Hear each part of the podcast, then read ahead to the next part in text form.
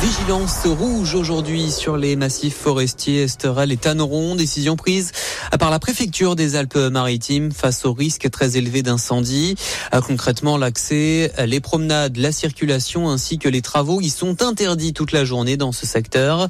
Les massifs du littoral ouest et est sont placés en vigilance orange. Les accès y sont autorisés, mais les travaux devront s'arrêter avant 13 heures tout à l'heure.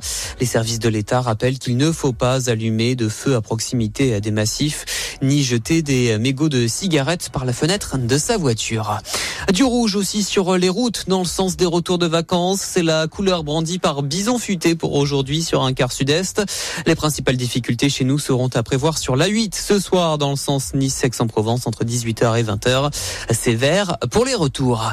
Un seul feu d'artifice a finalement été tiré hier soir à Antibes. Seul le feu d'artifice de la mairie autorisé à illuminer le ciel dans le cadre du festival pyro-mélodique.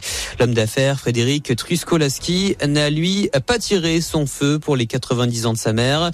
Il faut dire qu'un bras de fer s'était engagé avec la mairie depuis quelques semaines qui avait émis un avis défavorable. Dans un communiqué publié hier soir, la préfecture avait également menacé le particulier de poursuite judiciaire s'il organisait son spectacle clandestin.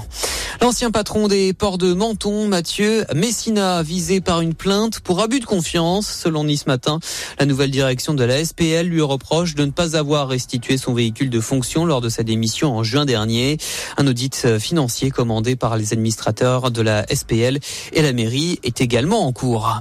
Et puis, dernier soir, ce vendredi, pour la Castellada à Nice, une soirée théâtrale avec des comédiens, des artistes et des chanteurs sous forme de promenade pour découvrir ou redécouvrir l'histoire de la ville et ses grands personnages.